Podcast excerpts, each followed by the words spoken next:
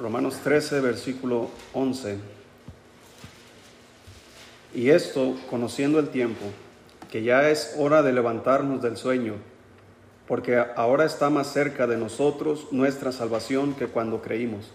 La noche está avanzada y se acerca el día. Desechemos pues las obras de las tinieblas y vistámonos las armas de la luz. Andemos como de día, honestamente, no en glotonerías y borracheras, no en lujurias y lascivias, no en contiendas y envidia, sino vestíos del Señor Jesucristo y no proveáis para los deseos de la carne. Oremos, Dios, gracias por su palabra. Bendígala, Señor. Usted conoce, Padre, lo que necesitamos escuchar y yo ruego que usted supla esa necesidad que nos ayude, Señor, a, vestirnos de nuestro Señor. En el nombre de Jesús se lo pedimos. Amén. Dice el apóstol Pablo, y esto conociendo el tiempo, que ya es hora de levantarnos del sueño. No está hablando, hermanos, de un sueño físico donde las personas están dormidas y que ya es tiempo de levantarse porque ya es tarde. Está hablando de los tiempos en los que estamos viviendo. Hermanos, muchos cristianos están viviendo como si todavía tuvieran mucho por delante. Cristo está por venir, se acerca el día, se acerca la hora, se acerca, hermanos, está más cerca de nosotros nuestra salvación que cuando creímos. Si usted pensaba que Cristo venía cuando usted fue salvo, pues imagínese ahora, Cristo está por venir. Así que es hora de despertarnos del sueño, es hora de levantarnos, es hora de reaccionar, es hora de hacer lo que debemos estar haciendo, es hora de que sea el cristiano que debe ser. Es hora de que usted haga lo que tenga que hacer. Es hora de que enmiende su vida. Es hora de que arregle las cosas. Es hora de que se levante, de que haga algo, de que sea obediente, de que sea leal a Dios. Es hora de que agarre la Biblia y se ponga a leerla. Es hora de que se arrodille y se ponga a orar. Es hora de que sea fiel a la iglesia. No es tiempo de dormir, no es tiempo de relajarse, no es tiempo de pensar que todavía tenemos una vida por delante. Porque esta misma noche el Señor puede venir por nosotros. O esta misma noche tú te vas con el Señor o yo me voy con el Señor. Así que hermano, ¿qué es nuestra vida? No es más que, como dice la Biblia, como la neblina, que en la mañana es, o como la flor del campo, que en la mañana es y en la noche se marchita. No es tiempo, hermanos, de cruzarse de brazos, no es tiempo, hermanos, de perder el tiempo, no es tiempo, hermanos, de ser desobedientes a Dios, no es tiempo, hermanos, de andar en el mundo pensando que no podemos eh, involucrarnos con el mal, con el pecado. Es tiempo, hermanos, de despertarnos del sueño. Es tiempo, como dice aquí, porque ahora está más cerca de nosotros nuestra salvación que cuando creímos. La noche está avanzada y se acerca el día. Desechemos pues las obras de las tinieblas y vistámonos las armas de la luz. Andemos como de día, honestamente, no en glotonerías y borracheras, no en lujurias y lascivias, no en contiendas y envidia, sino vestidos del Señor Jesucristo y no proveáis para los deseos de la carne. Vestidos del Señor Jesucristo. Así deberíamos estar vestidos todos. Mire, físicamente todos tenemos em, gustos de vestimentas. A algunos les gusta vaqueros, ¿verdad? Hermano Jesús, vaquero con sus botas, ¿verdad, hermano Carlos? Con sus, trae sus botas, hermano. Ahorita anda export. Uno les gusta, hermano Jorge, ¿verdad? Sus botas, esas picudas, ¿verdad? Esas, ¿cómo se llaman? Esas que, las agarras aquí, ¿verdad? Para poder caminar. Eh, otros, ¿verdad, hermano? Eh, como de la costa, ¿verdad? Hermano Mucio, ahí como muy, muy, muy fresco. Otros, hermano, a mí siempre me ha gustado así de, de vestir, ¿verdad? Siempre formal. Eh, eso no importa, hermano. A las mujeres les gustan las faldas, otros los vestidos, otras las blusas, otros unos visten más mayores, otras más juveniles. Eso no importa. Los gustos aquí no importan, siempre y cuando vista modestamente. Pero vestidos del Señor Jesucristo, hermano, no es si te gusta. Debemos vestirnos así. A mí no me gustan las botas. Yo no sé cómo caminan con botas. sí, con los zapatos. A veces llego con los a la casa así, hermano.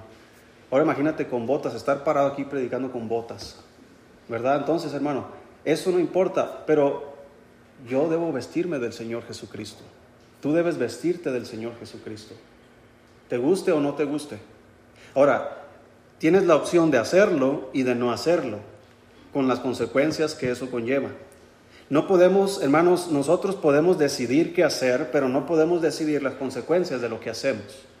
Usted puede decidir vestirse del Señor Jesucristo y usted no va a controlar los resultados que resulta de eso. Usted puede decidir, hermanos, no vestirse como el Señor Jesucristo y andar como usted quiera, pero no va a controlar los resultados que eso conlleva. Hay dos tipos de vestimenta que el cristiano debe usar. El Señor Jesús las usaba en todo tiempo en su vida terrenal y se nos advierte y se nos manda a usarlas también.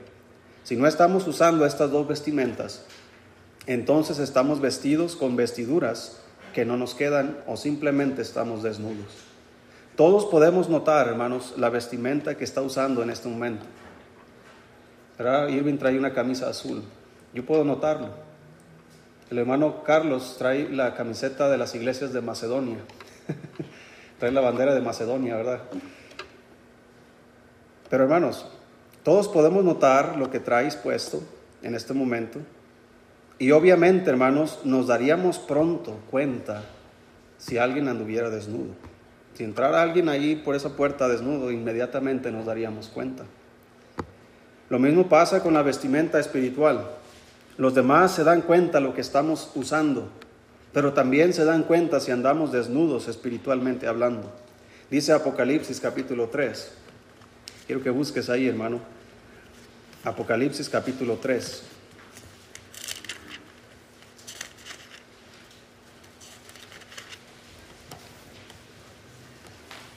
El Señor envía una carta a la iglesia en la Odisea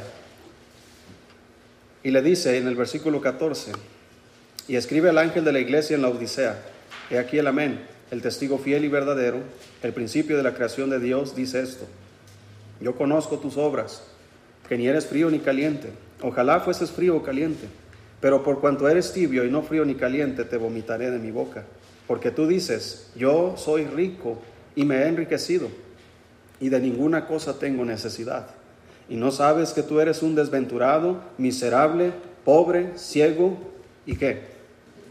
Y desnudo. Por tanto, yo te aconsejo que de mí compres oro refinado en fuego para que seas rico y vestiduras blancas para vestirte, y que no se descubra la vergüenza de tu desnudez, y unge tus ojos con colirio para que veas. El Señor está hablando obviamente en el sentido espiritual. Tú eres un desventurado, pobre, un miserable, un ciego, desnudo. Estás desnudo, no hay nada que te cubra. Estás desnudo, no hay nada que te cubra en el sentido espiritual. No hay nada que te caliente por las noches. No hay nada que te cubra del sol abrasador. Estás desprotegido. Estás a, a la vista del enemigo. Estás desnudo. Eres un desventurado. Estás desnudo. El Señor se da cuenta de nuestra condición. Pero hay veces que también las personas se dan cuenta de nuestra condición, especialmente en casa. En casa te das cuenta si tu esposo está vestido con la vestidura de Cristo o no. En tu casa te das cuenta si tus hijos están vistiéndose del Señor Jesucristo o no. Hay dos tipos de vestiduras. Una de ellas tiene que ver, hermanos, son vestiduras para relacionarnos con los demás. Miren, cuando yo voy a visitar a alguien, una familia, yo me pongo ropa de vestir. Cuando yo vengo a trabajar aquí al templo, yo me pongo mezclilla, ¿verdad? Mi, gorra, mi camiseta, mi mezclilla, tenis, y parezco, hermana idea dice que parezco un chavalito, ¿verdad? que parezco, no sé, a su hijo Joel, yo creo. Y ahí ando trabajando. Yo no vengo con traje, hermano, a pintar.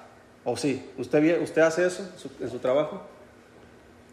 ¿Verdad? Usted anda ahí eh, de albañil enjarrando con corbata. ¿Verdad que usamos una vestidura para ciertas cosas? Entonces, yo uso una vestidura, hermanos, para visitar las personas, yo uso una vestidura para estar en mi casa, casi siempre la misma vestidura. Yo uso la vestidura para trabajar o para viajar, dependiendo cómo, eh, cómo sea el ambiente, las personas. Usted viene a la iglesia con cierta vestidura, pero en su casa usted usa otro tipo de vestidura. Entonces hay una vestidura, hermanos, que es para relacionarnos con las demás personas. Si usted no se viste como el Señor Jesucristo al relacionarse con las personas, usted se va a relacionar mal. usted va a estar mal en sus relaciones. Sean amistades, sean noviazgos, sean eh, matrimonios, sean hermanos en Cristo, sean, eh, no sé, en el trabajo, en la escuela. Si no se viste así, usted va a andar desnudo. Usted va a andar, hermanos, sin protección. Usted va a dar vergüenza. Usted va a dar pena si no está vestido del Señor Jesucristo. Busque Colosenses, hermano, capítulo 3. Colosenses, capítulo 3. Si estamos comprendiendo el punto, hermanos. Mire lo que dice aquí. Colosenses capítulo 3, versículo 12. Dice ahí, hermanos, vestidos pues, como qué? Como tú quieras. Sí, puedes vestirte como tú quieras en el sentido físico. Si quieres usar mezclilla de vestir, botas, sombrero, lo que quieras. Ponte lo que quieras, siempre y cuando no, no, no parezcas Chente Fernández, ¿verdad? Eh, no parezcas un, un, artista, ¿verdad? Con tus vestiduras o que estés imitando a alguien, siempre y cuando uses la modestia para vestirte. Pero espiritualmente hablando, dice, vestidos pues como escogidos de Dios, ¿de qué manera, hermanos? Santos y amados, de entrañable misericordia, de benignidad, de humildad, de mansedumbre, de paciencia, soportándoos unos a otros y perdonándoos unos a otros si alguno tuviere queja contra otro. De la manera que Cristo os perdonó, así también hacedlo vosotros. Y sobre todas estas cosas, vestíos de qué? De amor, que es el vínculo perfecto. Ese es el vínculo perfecto. ¿Quieres relacionarte bien con los demás? Debes vestirte de amor. Debes vestirte de santidad, de benignidad, de misericordia, de humildad, de mansedumbre, de paciencia. Debemos ser santos porque Él es santo, amados. ¿Usted se siente amado, hermano? ¿Se siente amado por, por las personas que están en casa? ¿Por su esposa, por su esposo, por sus hijos, por sus padres, por los hermanos en Cristo? ¿O tiene problemas con su, ¿cómo se dice? autoestima. Usted cree que nadie lo ama, que nadie lo... ¿Sabes por qué a veces pensamos así? Porque andamos desnudos. Porque no estamos vestidos del Señor Jesucristo. Si hay alguien que el Señor Jesucristo, hermano, con, con relación con su Padre, dice que cuando se oyó aquella voz, cuando Él fue bautizado, este es mi Hijo que, amado, en quien tengo complacencia. ¿Usted se siente así, hermano, por Dios? ¿Verdad que cuando pecamos pensamos a veces que Dios no nos ama? Pensamos como si Dios no nos, no le, obviamente no agradamos a Dios cuando pecamos, pero hermanos, el amor de Dios no está condicionado a tu conducta, el amor de Dios es eterno. El amor de Dios no es condicionado, hermano, por lo que tú haces, por lo que tú dices. Dios nos ama tal y como somos. Es más, de tal manera amó Dios al mundo que ha dado a su Hijo unigénito. Es más, la Biblia dice que que aún siendo pecadores, Cristo murió por nosotros. Dios mostró su amor para con nosotros. Somos amados, con amor eterno te he amado, dice la palabra de Dios. El amor de Cristo, hermanos, está en nosotros. Dios nos ha amado a pesar de que éramos pecadores y ahora con más razón que somos sus hijos, hermanos, somos amados por Él. Entonces usted debe vestirse con esto para que no tenga problemas, hermanos, en, su autoestima, para que no tenga problemas emocionales y piense que nadie lo quiere, que nadie lo ama, que usted es un estorbo en su familia, que usted es un estorbo en la iglesia. No, hermanos, todos aquí somos amados por Dios. No importa cómo estés viviendo. Si estás viviendo mal, arréglate porque Dios, Dios te ama tanto que te va a ayudar. Debemos vestirnos de santidad, de amor.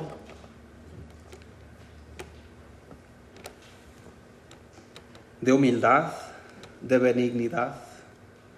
La palabra benignidad, hermanos, aquí está hablando que tú eres quien produce algo bueno. De ti sale algo bueno. Cuando tú estás en casa, ¿qué produces? ¿Qué sale de ti? Sale algo bueno, sale, sale algo agradable, un ambiente agradable. Hay muchos cristianos que, que cuando llegan de su trabajo a la casa, hermanos, eh, el ambiente se pone tenso. Porque allá en su trabajo, hermanos, eh, no se vistieron del Señor Jesucristo, no fueron pacientes con sus trabajadores o con sus compañeros, no llegaron tensos, enojados, preocupados por lo que está pasando allá en el trabajo, llegan a casa, hermanos, y como ya vienen vestidos de esa manera de allá, ¿sabes cómo van a actuar en casa? Exactamente lo mismo. Van a llegar irritados, enojados contra su esposa, contra sus hijos, y la primera cosa que le moleste, ahí va el primer coscorrón para sus hijos. Porque andan vestidos equivocadamente. Andan vestidos de irritabilidad, andan vestidos de enojo, de ira, de amargura, en lugar de llegar, hermanos, y ser benignos con sus propios hijos, ser benignos con sus propias parejas, ser benignos con sus propios padres, que tú produzcas algo bueno, que si tu esposa tuvo un mal día, tú llegas a casa y tú le arreglas el día, porque tú eres como el Señor Jesucristo, estás vestido de benignidad. Vas a producir alegría en tu familia, vas a producir gozo, no solamente se trata de proveer comida, se trata de proveer amor, proveer un buen ambiente en casa. Pero cuando no estamos vestidos del Señor Jesucristo, hermano, estamos vestidos como el mundo o estamos desnudos. No hay nada que producir.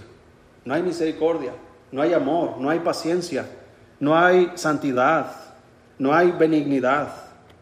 Y en casa, hermanos, vivir de esa manera, sin estas cosas tan preciosas que Dios nos ha dado, es un infierno estar viviendo así en casa. No se puede convivir, hermanos, en, cualquier compañía, en con cualquier persona, no se puede convivir. No hay un vínculo perfecto, hermanos, cuando no se tienen estas cosas, cuando no hay amor. Y la única manera, hermanos, de que tú y yo podamos producir estas cosas es vistiéndonos del Señor Jesucristo y el lugar donde tú y yo nos vestimos de estas cosas. El Señor lo dijo de esta manera. Y tú cuando ores, ¿a dónde tienes que entrar? A tu aposento. Y cerrada la puerta, ora a tu Padre que ve en secreto. Y tu Padre que ve en secreto te recompensará en público. Cuando tu esposa vea que su esposo cuando tu hermana veas que tu esposo llega de repente, oye, ¿cómo has cambiado? ¿Cómo eres tan amoroso ahora? ¿Qué está pasando? Bueno, se está ocultando en su habitación y se está vistiendo del Señor Jesucristo. De ahí va a salir un hombre amoroso, de ahí va a salir un hombre compasivo, un hombre benigno, un hombre amable, un hombre santo. De la habitación con Cristo, de donde nos vestimos del Señor Jesucristo, vamos a salir y en público se va a notar de qué estamos vestidos. En público va a notar tus hijos si eres paciente o no eres paciente. En tu trabajo van a notar, ahí viene el enojón, ahí viene el corajudo, o ahí viene el cristiano. No hay que decir groserías porque aquí está el hermano. Hay que comportarnos porque aquí está el hermano. ¿Sí me explico, hermanos? Hay que vestirnos del Señor Jesús. La vida cristiana no se trata solamente de poner una cara bonita en los domingos. La vida cristiana se trata, hermanos, de vivir como Cristo quiere que vivamos todos los días, a toda hora, a pesar de nuestros errores. Vestirnos del Señor Jesucristo. Primera de Juan capítulo 2.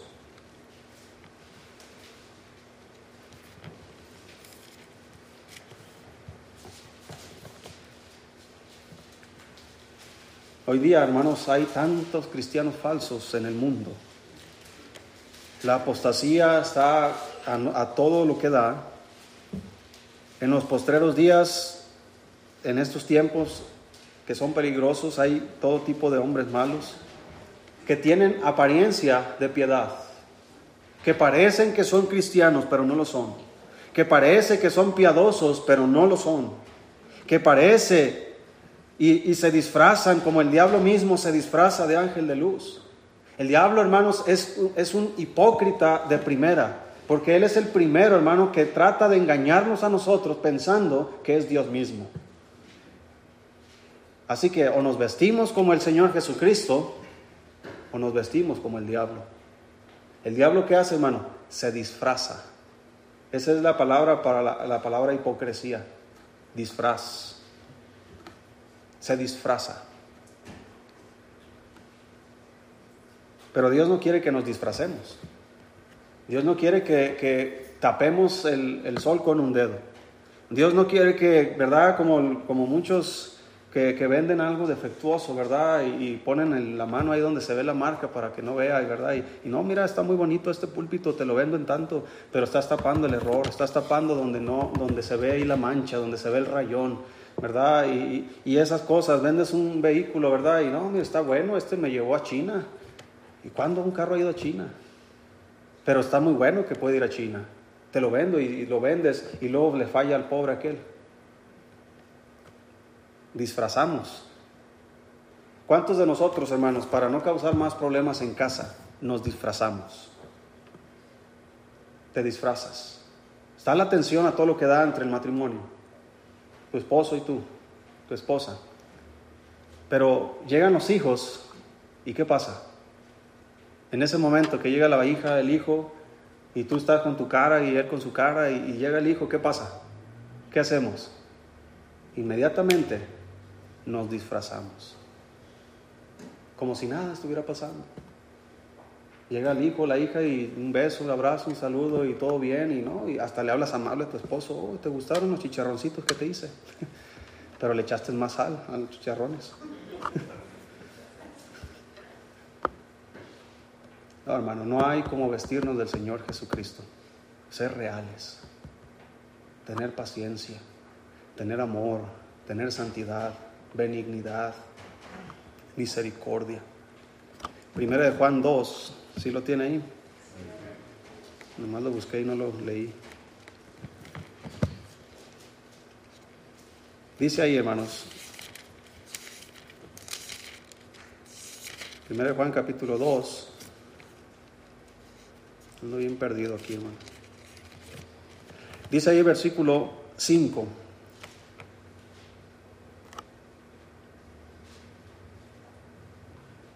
Pero el que guarda su palabra, en este verdaderamente el amor de Dios se ha perfeccionado. Por esto sabemos que estamos en Él. El que dice que permanece en Él debe andar como Él anduvo.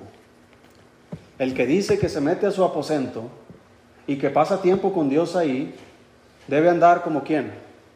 Como Él anduvo. El que pasa tiempo con Dios va a actuar como Dios va a vivir como Dios, va a pensar como Dios, va a hablar como Dios, va a reaccionar como Dios. El que no pasa tiempo con Él, pues va a reaccionar, va a pensar, va a actuar con quien se esté juntando. Si, si, nuestra vida es más allá en el mundo, hermanos, si allá afuera estamos conviviendo con los amigos borrachos, amigos mal hablados en el trabajo, no sé, y allá, todo eso, hermanos, se nos va a pegar a nosotros. Porque la influencia de la compañía, hermanos, con quien andamos, es muy poderosa. Véalo en sus propios hijos. Su hijo, he visto cristianos, hermanos, que sus muchachitos son muy buenos y de repente algo pasa, algo cambia inmediatamente. Ya no son tan buenos como decían. ¿Qué pasó? La influencia de las amistades. Algo pasó en, en la vida de esa niña, de ese niño, cuando creció que ya se está juntando con aquellas que, que, nomás se pintan y que andan de voladas y que andan con un novio y con otro novio y con otro. Bueno, tu hija se junta con ellos, ¿cómo crees que va a actuar tu hija? Si tu hijo se junta con aquellos que, que son irresponsables, que, que no trabajan, que no hacen nada, ¿cómo crees que va a ser tu hijo? Se van a vestir de la forma que ellos están vestidos. Van a actuar, van a hablar de la forma que ellos lo hacen. Pero si tú dejas, si tú haces tú te acercas a Dios y dejas que tus hijos se acerquen a Dios, entonces vas a notar la diferencia. No son perfectos, no somos perfectos. Entonces, si no somos perfectos, necesitamos ser perfectos. Necesitamos cambiar, necesitamos ser maduros, necesitamos hacer algo, ajustar algo, hermano. Yo no estoy conforme con mi vida espiritual, yo no estoy conforme con mi relación con mi esposa, yo no estoy conforme con mis hijos en la relación que llevo con ellos. Yo quiero mejorar, yo quiero ser mejor en todas las áreas. Yo no soy mejor, yo no estoy conforme como pastor, hermano. Yo no soy el mejor pastor, tengo muchos errores. Yo pudiera ahorita mismo dejar el puesto y no pasa nada. Pero ¿sabes qué? No se trata de eso. Se trata de vestirnos del Señor Jesucristo. No importa quién seamos. Estamos comprendiendo, hermanos. Hay que salir de este lugar y hay que hacer manos a la obra. Hay que hacer cambios. hay que vestirse. No permitas que en tu casa, hermanos, que en, tu familia predomine un ambiente pesado. Sea benigno con ellos. Otro tipo de vestimenta, hermanos, y es la, la última. Nos vestimos para relacionarnos con los demás y estas cosas son esenciales. Pero también nos vestimos para entrar en batalla. Efesios capítulo 6.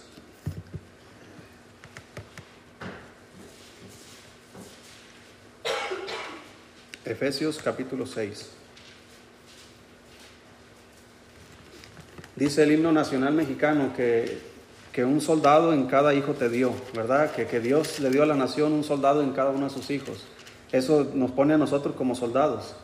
Somos soldados para la nación. Si México está en peligro y es necesario, así como en Ucrania, es necesario, hermano, ¿cuántos de nosotros nos levantaríamos en armas? Ah, yo soy cristiano, no debo hacer eso. No, hermanos, debemos defender nuestro país con cual, cualquier invasor. Debemos defender nuestras familias.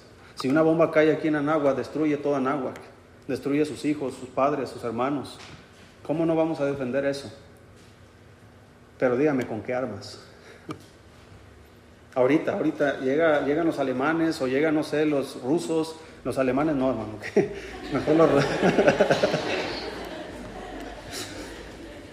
Eso fue en otra época. Pero llegan los rusos, nos atacan, quieren invadir nuestro territorio. ¿Cómo nos vamos a defender, hermano? Yo puedo agarrar mi trompeta y agarrarlos a trompetazos nada más. No tenemos armas. No somos un país, bueno, los únicos que tienen armas son los delincuentes. En Estados Unidos todos tienen armas y es, es bueno en cierto punto, pero es peor en lo demás. No sé qué cabeza tienen los americanos para pensar así. ¿Sí me explico, hermanos? Si ya tienes el mejor ejército del mundo, ¿para qué le das armas a los niños? ¿Que no es suficiente un ejército tan poderoso así? ¿Sí me explico, hermanos? Pero tú y yo, ¿cómo nos defendemos? ¿Con qué? ¿A patadas? ¿Los rusos traen bombas nucleares? ¿Traen armamento pesado? ¿Entrenados? ¿Aviones veloces? ¿Armas de alto calibre? ¿Y nosotros qué tenemos? ¿Resorteras? piedras. Déjeme decirle que así nos encontramos espiritualmente. El enemigo está bien armado. Son millones y millones de enemigos, demonios, ángeles, principados, potestades, gobernadores de las tinieblas de este siglo nos acechan, nos rodean, y tú y yo con un palo. Y tú y yo sin siquiera un palo, Andamos ahí desnudos, sin armamento, sin armadura. No estamos vestidos del Señor Jesucristo. Por lo tanto, no estamos, hermanos, no estamos nosotros preparados para enfrentar las tentaciones. No estamos preparados para enfrentar, hermanos, los problemas. No estamos eh, preparados, hermanos, para enfrentar todas las cosas que vienen a nuestra vida. Porque andamos desarmados. Y luego nos preguntamos, ¿cómo le voy a hacer? ¿Y qué va a pasar ahora con mis hijos? ¿Y qué va a pasar ahora con esto y con aquello? ¿Sabes por qué? Porque no tenemos armas con qué pelear. La Biblia nos dice, someteos pues a Dios y déjaselo lo demás a Dios. No, someteos a Dios, resistir al diablo. ¿Y qué va a hacer el diablo? Huirá de vosotros. ¿Quién tiene que resistir al diablo? ¿Dios o yo? Yo. ¿Con qué armas? ¿Con qué armas voy a resistirle? ¿Cómo crees que yo voy a poder soportar la tentación que Él todos los días lanza contra mí si no estoy armado? ¿Cómo crees que tú vas a, sostenerte, hermanos, en medio de las pruebas, en medio de, de los problemas, que el diablo mete cizaña ahí? ¿Cómo crees que te vas a levantar si no tienes armas? Dice ahí Efesios capítulo 6.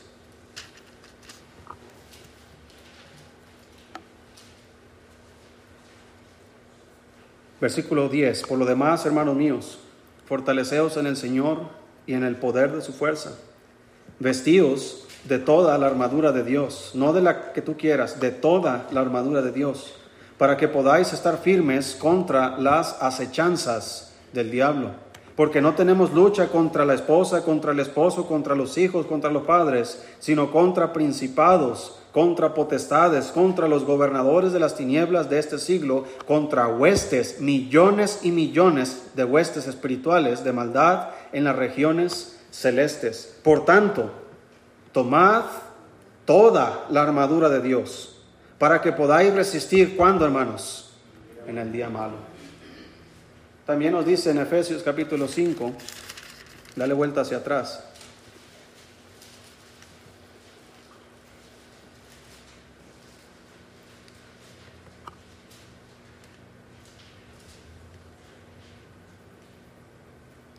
Dice el versículo 16, aprovechando bien el tiempo, porque los días son qué?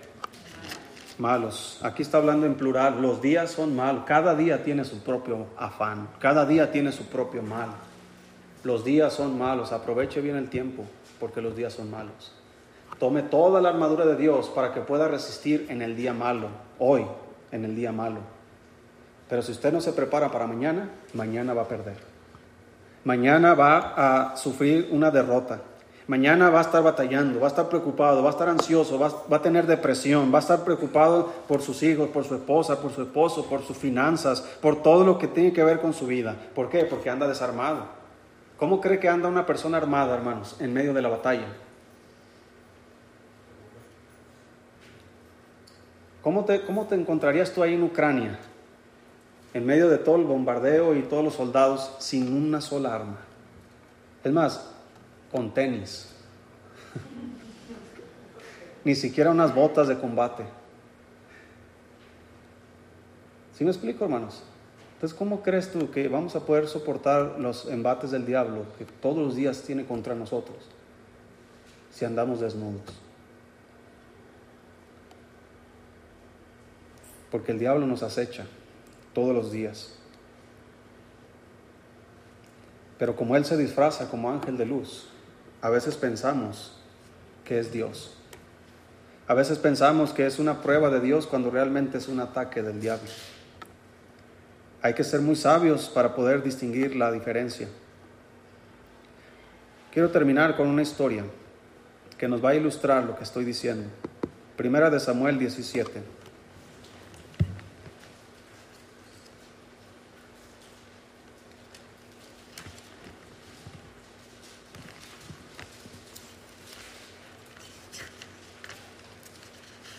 Primera de Samuel. Todos conocemos la historia de David y Goliat.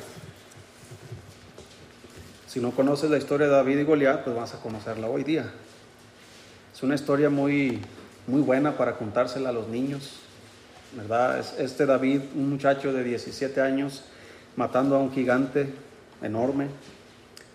Es una historia muy... Además, alguien debería hacer una película de esto, ¿verdad? Está muy interesante. Si te metes a los detalles, hermanos, de esta historia, vas a encontrar cosas muy interesantes. Dice 1 Samuel 17.1. Los filisteos juntaron sus ejércitos para la guerra y se congregaron en Soco, que es de Judá, y acamparon entre Soco y Aseca, en Efes Damín. También Saúl y los hombres de Israel se juntaron y acamparon en el valle de Ela, y se pusieron en orden de batalla contra los filisteos, y los filisteos estaban sobre un monte a un lado, e Israel estaba sobre otro monte al otro lado, y el valle entre ellos. Salió entonces del campamento de los filisteos un paladín, el cual se llamaba Goliat de Gat, y tenía a su altura seis codos y un palmo, y traía un casco de bronce en su cabeza, y llevaba una cota de malla, y era el peso de la cota cinco mil ciclos de bronce sobre sus piernas traía grebas de bronce y jabalina de bronce entre sus hombros. El asta de su lanza era como un rodillo de telar y tenía el hierro de su lanza seiscientos ciclos de hierro. E iba su escudero delante de él. Y se paró y dio voces a los escuadrones de Israel diciéndoles, ¿para qué os habéis puesto en orden de batalla? ¿No soy yo el filisteo y vosotros los siervos de Saúl? Escoged entre vosotros un hombre que venga contra mí si él pudiere pelear conmigo y me venciere, nosotros seremos vuestros siervos. Y si yo pudiere más que él y lo venciere, vosotros seréis vuestros siervos y nos serviréis. Y añadió el filisteo, hoy yo he desafiado al campamento de Israel, dadme un hombre que pelee conmigo. Oyendo Saúl y todo Israel estas palabras del filisteo, se turbaron y tuvieron gran miedo. Si notaste, hermanos, cómo venía vestido el Goliat? Un hombre gigante, tenía una malla de, de hierro, una lanza enorme. Él no venía a jugar. Dice el versículo 24. Y todos los varones de Israel que veían a aquel hombre huían de su presencia y tenían gran temor. ¿Sabes qué pasa, hermano, cuando tú y yo andamos desarmados? Tenemos miedo. El diablo viene y nos ataca y nosotros no hacemos nada. La vida de nuestros hijos se están derribando y nosotros no hacemos nada por miedo, porque no sabemos cómo, porque no tenemos armas. Nuestro matrimonio se tambalea y ahí andamos nosotros pensando que el tiempo curará las heridas. No, necesitamos armas, porque llegan los días malos. Versículo 32. Y dijo David a Saúl, no desmaye el corazón de ninguno a causa de él. Tu siervo irá y peleará contra ese filisteo. Dijo Saúl a David, no podrás tú ir contra aquel filisteo para pelear con él, porque tú eres muchacho, y él un hombre de guerra desde su juventud. David respondió a Saúl, tu siervo era pastor de las ovejas de su padre, y cuando venía un león o un oso y tomaba algún cordero de la manada, salía yo tras él y lo hería, y lo libraba de su boca, y si se levantaba contra mí, yo le echaba mano de la quijada y le hería y lo mataba. Fuese león, fuese oso, tu siervo lo mataba. Y este filisteo incircunciso será como uno de ellos, porque ha provocado al ejército del Dios viviente. Añadió David, Jehová, que me ha librado de las garras del león y de las garras del oso, él también me librará de la mano de este filisteo. Y dijo Saúl a David, ve y Jehová esté contigo. Y Saúl vistió a David con sus ropas, y puso sobre su cabeza un casco de bronce y le armó de coraza. Y ciñó David su espada sobre sus vestidos, y probó a andar, porque nunca había hecho la prueba. Y dijo David a Saúl, yo no puedo andar con esto, porque nunca lo practiqué. Y David echó de, sí aquellas cosas. Y tomó su callado en su mano y escogió cinco piedras lisas del arroyo y las puso en el saco pastoril, en el zurrón que traía, y tomó su onda en su mano y se fue hacia el filisteo. Mira, hermano, lo que pasa muchas veces, Saúl está mirando a David pequeño y está mirando a Goliat grande. Y le dice a, David, David, eh, necesitas ponerte mi armadura, lo que yo uso para la guerra. Dígame, hermano, ¿le sirvió a Saúl lo que él usaba para su guerra? No. Saúl tenía más miedo que armamento.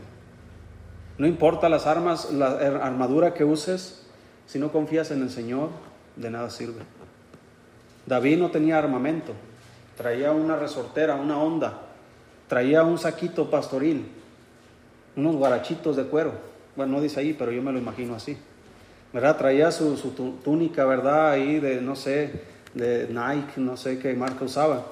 Pero traía su túnica, traía sus guarachitos de llanta, traía su saco, traía sus piedritas, traía su onda como un muchacho común, su resortera. Pero ¿sabes qué más traía David, hermano? Confianza en Dios.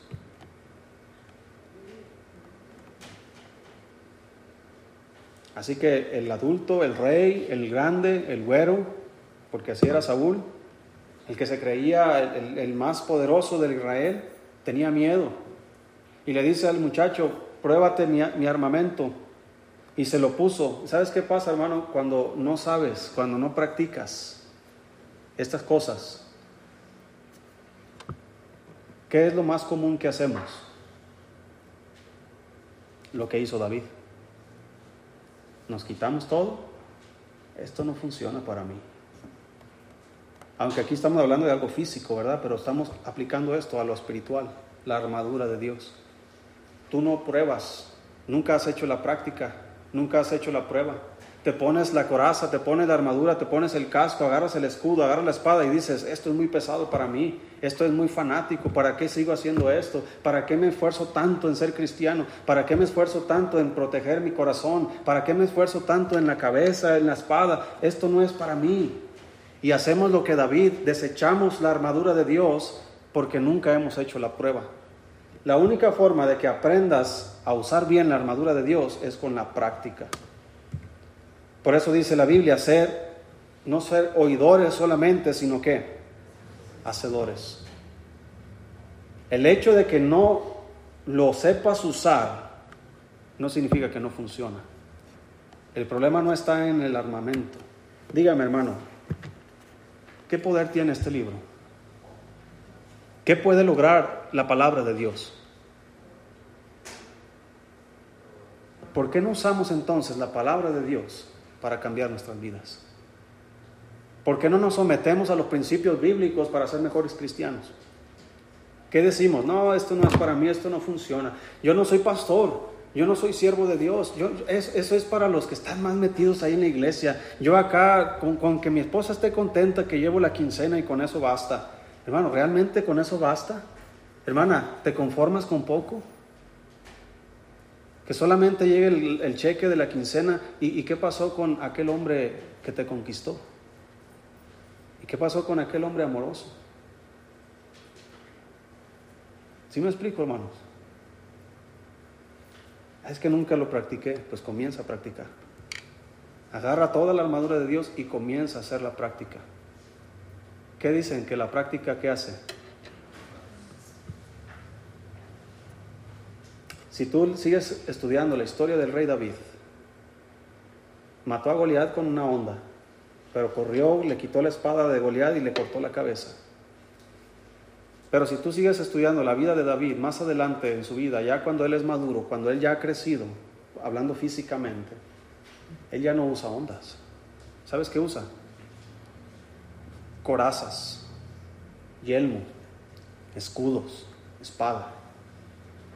¿Por qué? Porque ya no necesita una onda. Las batallas ya no son con leones, ya no son con osos. Hay que enfrentar ejércitos enormes. Y tú y yo, hermanos, estamos enfrentando al ejército más poderoso de este mundo, que son las huestes espirituales de maldad. ¿Qué puede hacer el ejército ruso si viene y nos ataca? Lo único que puede hacer es destruir nuestro mundo, destruir nuestra sociedad, destruir tal vez nuestras casas, destruir tal vez nos puede matar, pero la Biblia dice que no debemos temer a aquel que puede matar el cuerpo, sino temer más bien a aquel que puede matar el alma y el cuerpo en el infierno. A ese temer. Teme a Dios. Está confiando en Dios. Está peleando sus batallas como David está peleando sus batallas. Él va y dice, tú vienes a mí con onda y con, y con jabalina y con lanza, pero yo vengo a ti en el nombre de Jehová de los ejércitos a quien tú has provocado. No es mi fuerza, es la fuerza de Él. No es mi conocimiento, es conocimiento de Él. No es mi armadura, es la armadura de Él. Y voy a pelear, y hermanos, David fue y peleó y ganó porque confiaba en Dios. No obstante, no tenía la armadura de Saúl. Así que hermano, cuando alguien venga y te diga, tú necesitas usar lo que yo estoy usando. Pregúntate, ¿eso que está usando le funciona? Hablando del, lado negativo. Son dos cosas diferentes. Una es que no hayas hecho la prueba y otra es que lo que el otro está haciendo no le esté funcionando. Existen muchos consejeros fuera de lugar. ¿A qué me refiero? Hay personas que se drogan y aconsejan a que no se droguen. ¿Es buen consejo? Sí. ¿Es buen ejemplo? No. Como cristianos, ¿qué estamos aconsejando? David muchachito quiere pelear, Saúl no quiere pelear, tiene miedo, pero le está aconsejando, no, tú, tú, tú eres muchacho, tú, tú no puedes pelear contra él. Yo diría, David le diría, ¿y tú puedes? ¿Y tú ya peleaste? ¿Y qué estás haciendo? ¿Cómo, ¿Cómo te atreves, Saúl, enorme, grandote, decirle a un muchachito de 17 años, ve a pelear? ¿Que no debería ser tú el responsable? ¿Que no eras tú el valiente el que iba enfrente del ejército de Israel? Tú tienes miedo, por lo tanto todos tus hombres tienen miedo. No, no, pero es que él es un hombre muy experimentado, él es, es, un hombre de guerra desde su juventud y tú no puedes ir a pelear. Hermanos, no permitas que alguien que no esté peleando la buena batalla de la fe te diga que tú pelees la buena batalla de la fe. No sigas su ejemplo, pelea tu batalla. Pero ¿sabes qué? ¿Cómo podemos escuchar el, el, el consejo de un perdedor que te aconseja cómo puedes ganar? Es imposible.